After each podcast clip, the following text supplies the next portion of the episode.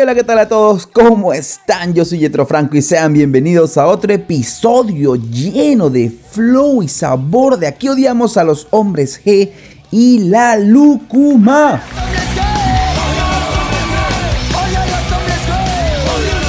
Otra increíble semana más, vivos, metiéndole aquí con fuerza, con todo.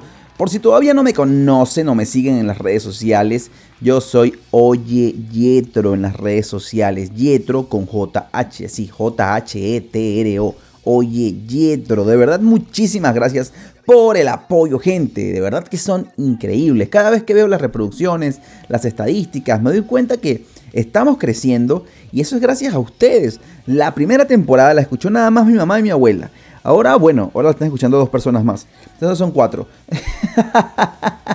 Pero bueno, ahora es diferente. Sé que sí estamos creciendo porque me escriben por, por las redes sociales y de verdad los quiero un montón. Pero bueno, ya basta de conversar tanto sobre mí y mis éxitos personales. Vamos a conversar hoy sobre un emprendedor, pero de los meros meros, los de verdad, de verdad. No estos tipejos que dicen, ¿le tienes miedo al éxito? No, esos idiotas no.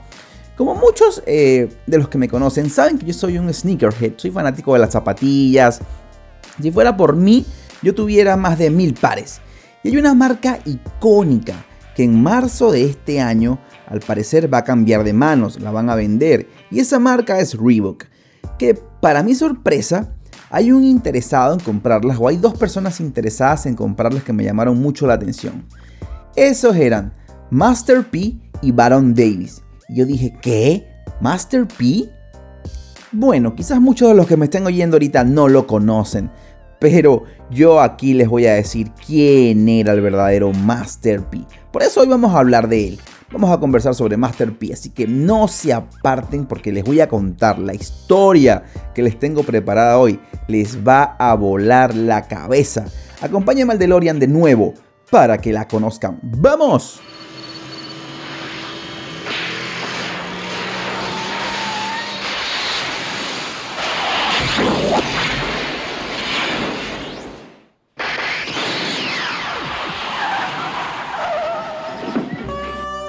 Encontramos en el Charity Hospital de New Orleans, donde está en este instante naciendo Percy Robert Miller en abril de 1967.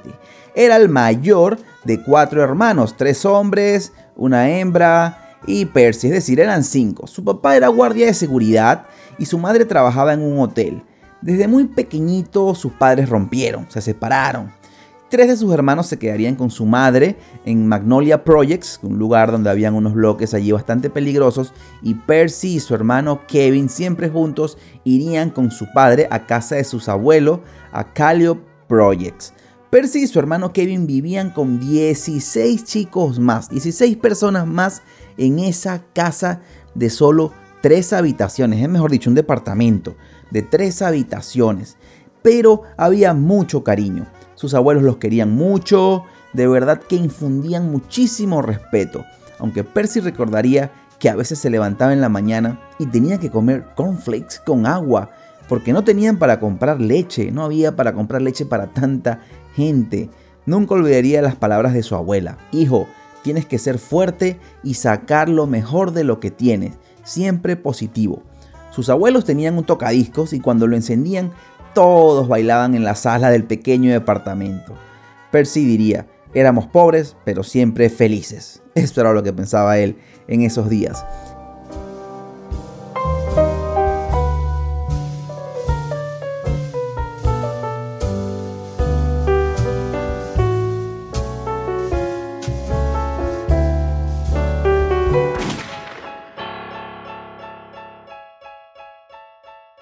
Está de decir que en cada esquina de Callio Projects, que era el infierno en la tierra, era el barrio de los Estados Unidos donde más asesinatos eh, por, por hora ocurrían en, en, esa época. Había vendedores de droga en todas las esquinas, delincuentes. Era, era algo horrible donde caía el pobre Percy. Bueno, los abuelos de Percy luchaban porque sus nietos se mantuvieran alejados de, la droga y de la delincuencia. Su abuela todas las tardes arrojaba baldes de agua caliente por, por fuera de la ventana, los que terminaba de hacer la sopa o la comida, los arrojaba por fuera de la ventana para que los chicos, los vendedores de drogas, se alejaran del edificio. Ambos abuelos de Percy tenían varios trabajos para ayudar a mantener a la familia. Trabajaban más de 14 horas al día. De hecho, de ahí proviene la ética de trabajo de Percy, que no se quedaría atrás. A los 10 años iba a trabajar vendiendo popcorn en la calle, cortando el césped, siempre buscando la manera de salir adelante, siempre con las palabras de su abuela retumbando en la cabeza. Percy, tienes que tener un sueño, algo mejor en tu vida. Si no es así, ¿para qué te vas a levantar todos los días? ¿Por qué te levantarías? Tu éxito no puede tener límites. Escuchen bien esto y grábense esto no puede tener límites. Eso haría encender un bombillo en él, en Percy, y diría, tengo que irme de aquí. No sé cómo, no sé cuándo, pero me tengo que largar. Su abuelo lo iba a inscribir en un colegio católico, esos que utilizan uniforme y son súper estrictos, para que recibiera una buena educación, tanto Percy como su hermano Kevin. Pero la gente del barrio no estudiaba en esos sitios, no lo veían tan bien y Percy tendría que defenderse todos los días del bullying camino de la escuela al barrio. Peleas, peleas y más peleas. Se burlaban del uniforme, se burlaban de sus clases, se burlaban de sus útiles, de todo. Pero al llegar a secundaria todo iba a estar bien para Percy. Conseguiría novia, sus notas iban a mejorar, ya no le hacían bullying y el futuro se veía bastante brillante para un chico que quería comerse al mundo. ¿O no?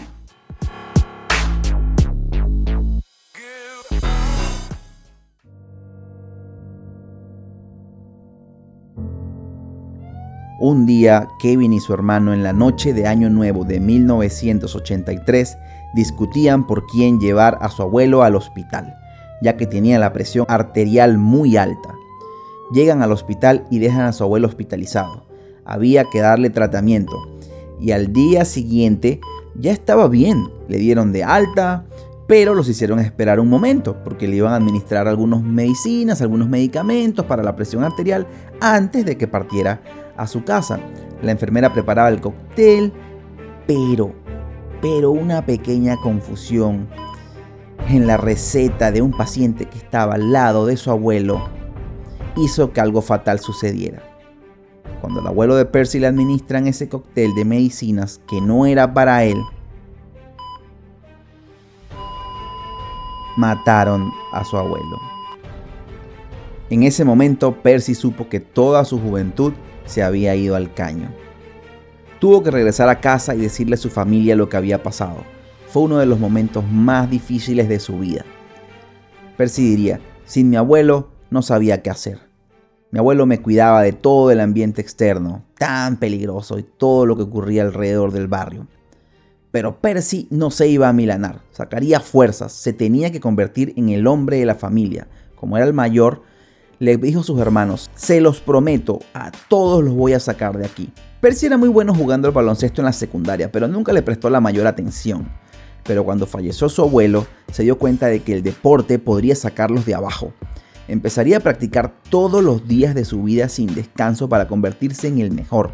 Recuerden que en Estados Unidos ser bueno en la secundaria te puede sacar una beca para las universidades, una beca completa que para un niño de Calio Projects es algo increíble, algo imposible de que te pase. Era la oportunidad de oro para uno de esos chicos. Y luego la beca universitaria. Si te destacas en el equipo universitario puedes entrar al draft de la NBA y allí tu vida cambia. Llegan los contratos millonarios. Pero bueno, no nos adelantemos. Regresemos con Percy en el equipo de baloncesto de su secundaria, donde logró destacarse y ser un jugador titular y máximo anotador de la liga, todo iba muy bien hasta que la vida lo puso a prueba de nuevo. En un partido decisivo, donde lo estaban viendo reclutadores de diferentes universidades, a Percy le cometen una falta. Y quedando dos segundos para terminar el juego, tenía que cobrar un par de tiros libres. Dos puntos que le harían ganar ese juego, ya que estaban abajo por un punto. El único obstáculo era una persona del otro barrio que estaba en la esquina de la cancha, que se levantaba la camiseta y le enseñaba un arma. Percy tenía que pensar en hacer ese tiro libre y darle la victoria al equipo o pensar en su vida. Sabía que si lo acertaba sus oportunidades iban a crecer un montón y estaría cerca de poder hacerse cargo de su familia. Percy lo pensaba mientras botaba el balón, miraba la canasta, miraba el reloj, miraba al delincuente de la esquina, lanzó el balón y mientras iba por el aire pasaba toda su vida hasta ese momento por su cabeza. Cuando el balón llegó al aro, pegó del aro y ¡chas! entraría. Y ganarían el partido. Se iban al campeonato final. Todo el equipo recogieron sus cosas corriendo de la cancha y se fueron en el bus de la secundaria. El entrenador les dijo, agachen todos la cabeza mientras salimos de acá. Así de difícil estaba la vida en esos días. En 1985, Percy y su hermano Kevin se graduarían de la secundaria y ambos obtendrían una beca para estudiar en la Universidad de Houston, la casa de Hakeem Olajuwon, Clyde Drexler. Era un sitio donde hasta los partidos universitarios eran tan buenos y de tan alto nivel que se transmitían por la televisión nacional. Así que obviamente obtuvieron los chicos una beca por excelencia deportiva y ambos estaban contentos, extasiados, eran de los mejores jugadores del país. Su meta era llegar a ser jugadores profesionales juntos contra el mundo para poder sacar a la familia del barrio. Percy tenía todo el peso a sus espaldas.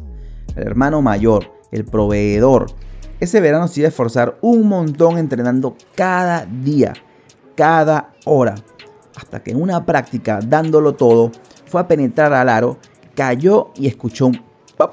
De inmediato supo que algo estaba mal. Lo llevaron de emergencia al hospital el médico le dijo que era una lesión en el LCA, que es un ligamento en su rodilla que conecta la tibia, que es el, hueso de la espinilla, con el fémur, que es el hueso del muslo. Es decir, un ligamento que conecta la espinilla con el muslo. ¿Y qué son los ligamentos? Bueno, son tejidos fuertes que unen a los huesos. En ese momento el médico le dijo, fue tan fea la lesión que nunca volverás a ser el mismo. El tiempo de recuperación es muy largo y para que seas el mismo casi nunca, nunca sucede. Para Percy esto fue un disparo al corazón.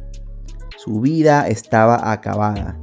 Ya no había más oportunidad porque su beca era una beca deportiva. Y justamente en los entrenamientos, antes de empezar este, las, clases en verano, se puso a, entrenar, a darlo el todo por el todo y lo perdió. Lo que hacen es, le quitan la beca y, y lo mandan a su casa de nuevo así que tuvo que irse de la universidad y tomar un bus en un viaje súper largo, deprimente y directamente a donde todo empezó, al barrio más peligroso de los Estados Unidos y de todo New Orleans, los Projects. Oh shit, here we go again, sí, así mismo como en Grande Auto. Percy se sentía como un perdedor, un fracasado, un medio hombre. Él siempre fue creyente de Dios, porque en su casa lo enseñaron así, pero empezó a cuestionar a Dios. En las noches, en sus sueños, veía a su abuelo diciéndole, Vamos hombre, ponte los pantalones, tú tienes que averiguar cómo salir de esta. Pero en Calio Projects, en ese barrio, las cosas no son fáciles. Solo podías sobrevivir de dos maneras. O vas y buscas un trabajo X o vendes droga. Más nada. Percy, como buen chico, iba a ir a buscar un trabajo en un call center vendiendo líneas celulares por comisión, pero le pagaban solo si vendía y no le iba muy bien. Nunca pudo ver un cheque. Se tuvo que ir de ese trabajo y un día llegó su primo en una camioneta gigante ofreciéndole trabajo con una nueva droga y prometiéndole 100 mil dólares al año. A lo que percibiéndose en esta situación tan apretada, dijo que sí, pero siempre pensaba en su abuelo siempre estaban las palabras en su cabeza que su abuelo le comentaba que no lo quería ver vendiendo drogas, no lo quería ver de delincuente, como los chicos del barrio, pero Percy tenía que hacer todo lo posible para mantener a flote la familia. Percy terminaría aprendiendo a cocinar crack y a venderlo. A los pocos meses ya estaba en camino, tenía teléfono nuevo, ropa, joyas y hasta un carro totalmente nuevo. Al parecer, de mala manera, la vida empezaba a sonreírle a Percy iba a llegar a la casa de su abuela con el flamante auto nuevo. Abuela, mira lo que me compré. Te voy a llevar a pasear. Ven, sube, sube. Abuela, ¿qué, qué haces? No, no, abuela, no, no, abuela. La abuela de Percy salió con un bat de béisbol y le destrozó el auto. Destrozó todos los cristales del auto. Porque ella sabía de dónde provenía ese auto. Y un joven de esa edad tan rápido no podía obtener uno. Después que destruyó el auto le dijo, si te veo vendiendo drogas en una de esas esquinas, yo voy a ser la primera que va a llamar a la policía. Y bueno, Percy se fue de la casa con su auto destrozado y le contó a su primo. Luego regresaron y mataron a la abuela. No, mentira. no, eso no pasó. A esa señora tan hermosa no la toca a nadie. Ojalá todas las abuelas del mundo tuvieran ese valor. Y de hecho aprovecho un saludo para mi hermosa abuela Mireia. Pero ya, regresemos. Percy se fue con su primo a jugar cartas en la calle y a contarle lo loco que había sido ese día. ¿Sí? Ese mismo primo que lo metió en el negocio. Estaban pasando tiempo en la calle, muertos de risa, hasta que vieron que venían seis personas hacia donde estaban ellos. Cuando Percy se percata de que tienen armas, les arroja dinero al aire y sale corriendo. Solamente escucha varios disparos y se escondió hasta que todos se fueron. Cuando Percy regresó al lugar de los hechos, estaba su primo baleado con ocho disparos. No había nada que hacer. Estaba muerto.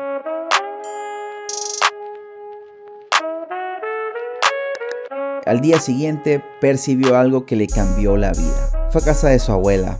Todos se preparaban para el entierro y su abuela le dijo, mira el traje que está colgado allá. Míralo. Y era un traje negro de luto. Me lo voy a dejar puesto. Y ese mismo seguramente lo usaré contigo en unos días. Porque por la manera en que estás viviendo la vida, lo más posible es que tú seas el próximo. ¿Sabes lo bonito que es tener una familia, hijo? Pues eso nunca lo verás si sigues así. Eso le volaría la cabeza a Percy, porque ese mismo año nacería Romeo, su hijo, su primogénito, el hijo que tuvo con su novia de siempre, su novia de la secundaria, y para Percy fue una bendición. Un día él estando con Romeo, con su hijo, en el auto, empezó a sonar la canción Colors de IT, una canción muy famosa de gangsta rap. King of my jungle, just a gangster, stalking, living life like a firecracker, quick as my fuse, been dead as a death. Él tenía la pistola en la mano y cuando volteó al asiento de copiloto vio a Romeo y empezó a llorar. Las lágrimas salían solas, corrían solas por sus mejillas y dijo, definitivamente me tengo que ir del barrio, tengo que irme de Luisiana. Le dijo su novia, vamos, tenemos que empacar. Tomaron a su hijo y se fueron. Dejaron todo en el departamento, todo, se fueron sin más. Adiós Calio Project y se mudaron a Richmond, California, un lugar que también era un barrio súper duro, pero al menos los iba a hacer cambiar de aires. Cuando llegan a Richmond, entrando al barrio, se dan cuenta de que hay una cola de cientos y cientos de personas. La cola se alargaba por cuadras. Percy se preguntaba, ¿pero qué es esto? ¿Qué buscan? Y se da cuenta que es una tienda de música de estas que venden discos, cassettes, vinilos, llamada Johnson Harris. Eso hizo un clic en su cabeza y decidido a meterse en la industria de la música, tomó los pocos ahorros que tenía, que eran algo como 10 mil dólares, y alquiló un local, que también sería su casa. No tenía para pagar casa y local. No había presupuesto para eso. Así que vivió en la tienda. también, hermano, cuando hay que justiar, hay que justiar. Para eso estamos hechos los hombres, carajo, sin miedo al éxito, papu. Percy con su esposa estaba en ese local horrible. Es que con 10 mil dólares tampoco se puede hacer mucho, ¿no? No, menos si necesitas pagar vivienda y necesitas el, el inventario. Era demasiado difícil. Pero bueno, Percy se puso de nuevo a pensar, ¿cómo salgo de esta? Voy a tener que vender droga de nuevo para mantener el negocio ya que como todo negocio nuevo iba muy lento, realmente le iba mal sinceramente, pero tuvo una idea brillante en ese momento. El gangster rap venía con fuerza en todos los medios de comunicación, en la calle, en los canales, en todos lados, menos, ¿saben dónde? En las discotiendas. En las discotiendas de Richmond, allí en el barrio, no vendían esa música. Solamente podías obtener la música si tenías algún amigo que lo traía de otra parte, si lo comprabas en algún, algún lugar underground, si te prestaban el cassette Así que Percy se le iba a ocurrir una idea. Decidió llenar la tienda de esta música, del rap más criminal y bajo de la historia, el mejor gangsta rap. lo que lo hizo diferenciarse de la competencia. Ghetto Boys, NWA y 40. Pero qué emprendedor este chico. Pero a medida que escuchaba estas canciones decía, hey, yo puedo hacer esto. Yo puedo hacer esto que hacen ellos. Yo escucho las letras y yo he vivido eso en carne propia. Puedo contar mi historia en estas canciones. Y mejor que ellos porque yo lo viví. Yo lo viví. Pero no lo puedo hacer solo. Necesito un equipo. No sé mucho de esta industria. Pero necesito un equipo. Percy se estaba dando cuenta que tenía que juntar a varios amigos, varios conocidos de New Orleans que querían representar al barrio.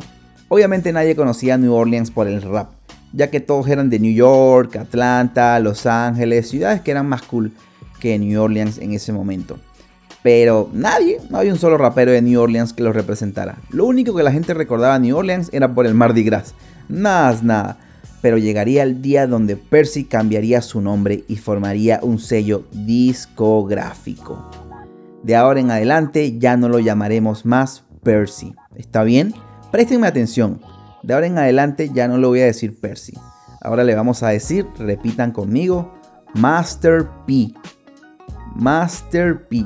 ¿Por qué Master P? Sí, así, Maestro P. Bueno, porque él quería ser el maestro, él quería dominar todo. Y una persona que es el maestro, obviamente, es el que tiene el conocimiento, el poder, el dominio de las cosas. Por eso él se llamó Master P. Si llegaste hasta aquí conmigo y sabes de rap, sabes de quién te hablo, puf, hace un rato. Y si no, acompáñame que ahora es que la cosa se va a poner buena con Master P. De hecho, él iba a formar un sello disquero llamado... ¿Se acuerdan cuando les dije que recordaran lo que le había dicho su abuela, no? Lo de los sueños, ya. No Limit Record porque ese nombre fue el que le dijo su abuela de que los sueños no deben tener límites. Bueno, justo por eso. El primer grupo que saldría de este sello musical se llamaría True, TRU, The Real Untouchables, que obviamente era Master P con dos amigos más. Y ahora después de fundar el sello, formar el grupo, tenían que grabar canciones, pero eso costaba dinero y Master P tenía que conseguirlo, hasta que llegó al estudio de un superproductor nuevo en California que se llamaba Kay Lu. Superproductor porque era famoso en la calle. Obviamente no era, no era famoso en las grandes esferas ni muy conocido, pero era un chico que venía sonando en las calles. De hecho, Kay Lu estaba por esos años empezando el negocio y tenía su estudio en el garaje de su mamá. Cuando de repente llegó Master P con su acento todo country así campesino y le dijo para trabajar. Pero Kilu le dijo, bueno, pero yo cobro por hora. ¿Tienes para pagar? A lo que Master P le dijo, no, amigo, no tengo para pagar nada. Pero haré lo que sea, haré lo que sea. Bueno, Kilu le dijo, mira, yo estoy buscando ahorita pintor para la casa de mi mamá. Necesito que se la pinten toda. Entonces, ¿qué te parece si la pintas y yo te doy horas en el estudio? Y hacemos los beats cambiamos tu música, ¿te parece? Yeah, yeah, yeah, yeah, yeah. Claro, claro, claro, claro. Y Master P pintaría toda la casa. Mentira. Mentira. Master P llegaría con las pinturas, con todo y empezó a hacer un desastre. Un desastre con la pintura, con las brochas, no sabía usar bien un rodillo. Y Kilu lo vio y le dijo, espera, espera, espera, espera. ¿Qué diablos haces? Estás dejando peor la casa. Tú no sabes pintar, ¿verdad? Pero Kilu le vio tanto potencial y apreció que fuera un tipo que, era un hustler, que, que joseaba, que estaba en la calle peleando, ganándose la vida, que le dijo, mira, me gusta tus ganas de, verdad, de que, que, le metes a las cosas, la fuerza que le imprimes. Mejor vamos a trabajar igual, ya veremos cómo me vas a pagar. Y ya vamos a ver quién conseguimos que nos pinte esa casa. Tranquilo. Eso le daría fuerzas a Master P para lanzar su primer EP de cuatro canciones que se fueron a lo más alto de la nada, de la basura. El cassette no funcionó. Nadie quería escuchar a un chico afroamericano con ese acento country y de New Orleans menos, esa ciudad aburrida donde no pasa nada. El cassette ni se vendió en la calle, parecía más un demo que un proyecto serio. En ese instante los amigos de Master P dijeron, nah, nos vamos, nos vamos porque esto no va a funcionar. Y él les dijo, vamos chicos, este es el primer golpe que nos dan, ya, ya se van a rendir, no nos podemos caer, volvamos al estudio, esto tiene que funcionar, vamos.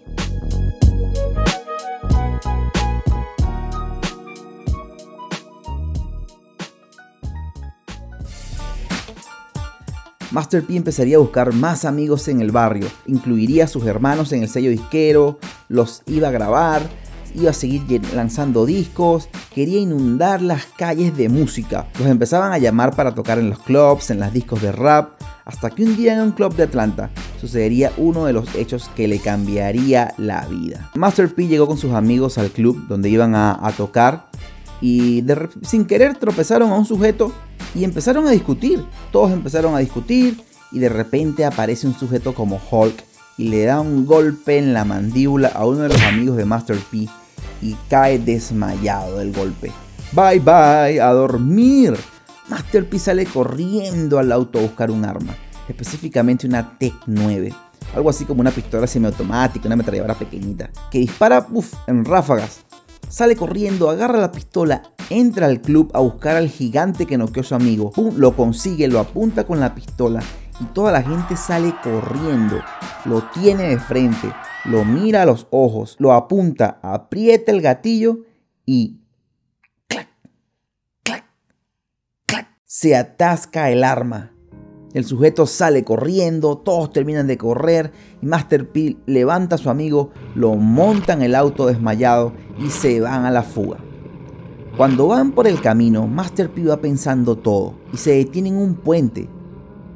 Sale del auto, se queda mirando fijamente la, la Tec 9, la pistola, la apunta hacia el cielo, presiona el gatillo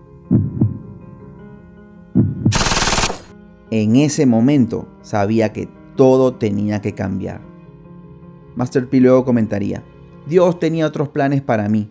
Dios no quiso que yo asesinara a esa persona. Si lo mataba, iba a la cárcel como un idiota. Tenía una nueva oportunidad en mi vida. Nada de armas o delincuencia nunca más. Si esa persona moría en ese momento, era el final de No Limit Records. A la semana siguiente, Master P tomaría su carro y se iba a ir a todos los barrios, a todos los rincones a ofrecer su música, a vender sus cassettes y sus discos. Alguien lo tenía que escuchar, muchas veces luego de estar en peligro porque se metían a barrios muy peligrosos donde era una locura que si los llegaban a ver los mataban y la gente les decía, ¿sabes qué? Como están locos y se metieron a este barrio a vender su música, quiero escuchar lo que tienen que decir. Dame acá ese cassette, dame ese CD, imbéciles. Locos de mierda. La música de Master P con el tiempo empezó a sonar mucho en la calle, porque contenía mucho dolor, eh, historias de barrio. La gente se identificaba con él. Pegaba en todos lados, menos en New Orleans, donde hasta le devolvían los discos. La gente sentía que ese sonido no era de ellos. Pero Master P atacaría de nuevo y se iba a ir a New Orleans a firmar a los mejores artistas en su sello, No Limit Records. Y lo firmaba con una promesa no había dinero, el sello era independiente, no había grandes marcas detrás de él, ni famosas bebidas, nada, nada. Pero él le decía, les prometo que seremos los más grandes sin disqueras que nos jodan ni nos molesten. Haré sus sueños realidad, seremos ricos. Y les abrió las puertas del estudio a todos para que grabaran. Y les dijo, todo el que quiera ser una estrella, adelante, vaya a grabar y empezaron a lanzar discos y más discos, a inundar las calles con diferentes propuestas de los talentos más grandes de New Orleans. Pero todavía faltaba algo, un éxito, una canción que los hiciera entrar a la industria, que les diera la relevancia que en todos los barrios y pusiera a New Orleans en el mapa del hip hop. Y esa no fue otra que esta canción.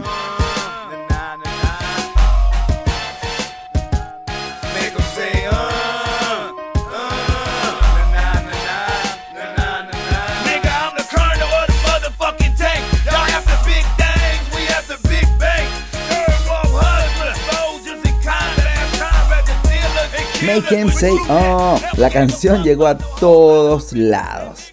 Le dio la vuelta tres veces a los Estados Unidos, Europa y Canadá y puso en el mapa a New Orleans y a No Limit Records. Solo en el año 1998, No Limits Records lanzó 28 discos y absolutamente todos fueron de oro y la mitad de platino. Todo esto para una empresa independiente todo el dinero entraba directamente a ellos, sin intermediarios. Todos se preguntaban, ¿cómo lo hicieron? ¿Cómo lanzas 28 discos siendo una empresa tan pequeña? Master P había logrado más en un año que muchas empresas discográficas en 40. Era la primera disquera de rap 100% independiente. Eso quiere decir que controlaban al 100% su música.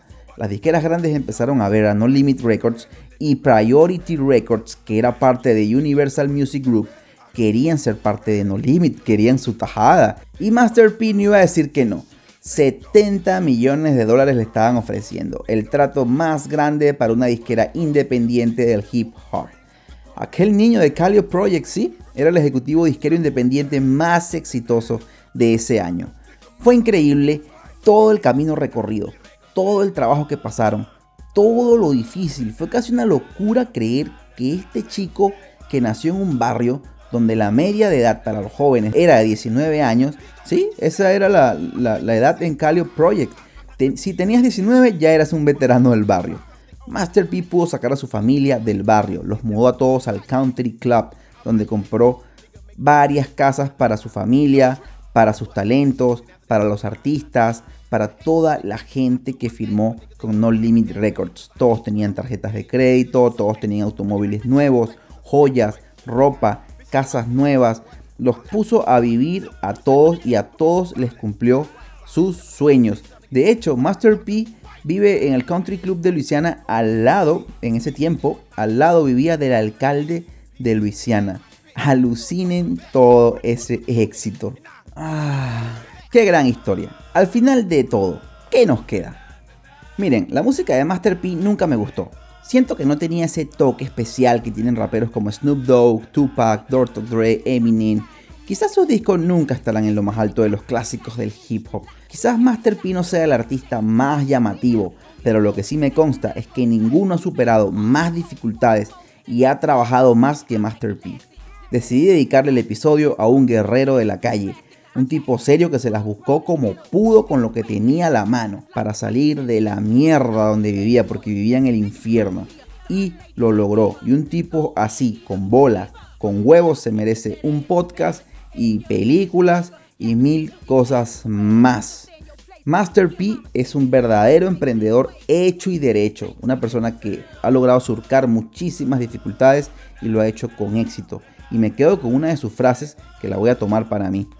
Cuando estamos en una pesadilla es donde visualizamos también nuestros más increíbles sueños. Grande Master P y grande No Limit Records. Gente, hemos llegado al final del episodio de hoy. Muchas gracias por el apoyo. Les mando un abrazo inmenso y de verdad les pido que sigan, sigan muy atentos al contenido del podcast en mis redes sociales. Cuídense mucho y nos vemos la semana que viene con otro episodio. Por los momentos los dejo con la cocina del chef Yetro con otra increíble receta de lúcuma. Nos vemos hasta la semana que viene. Chao.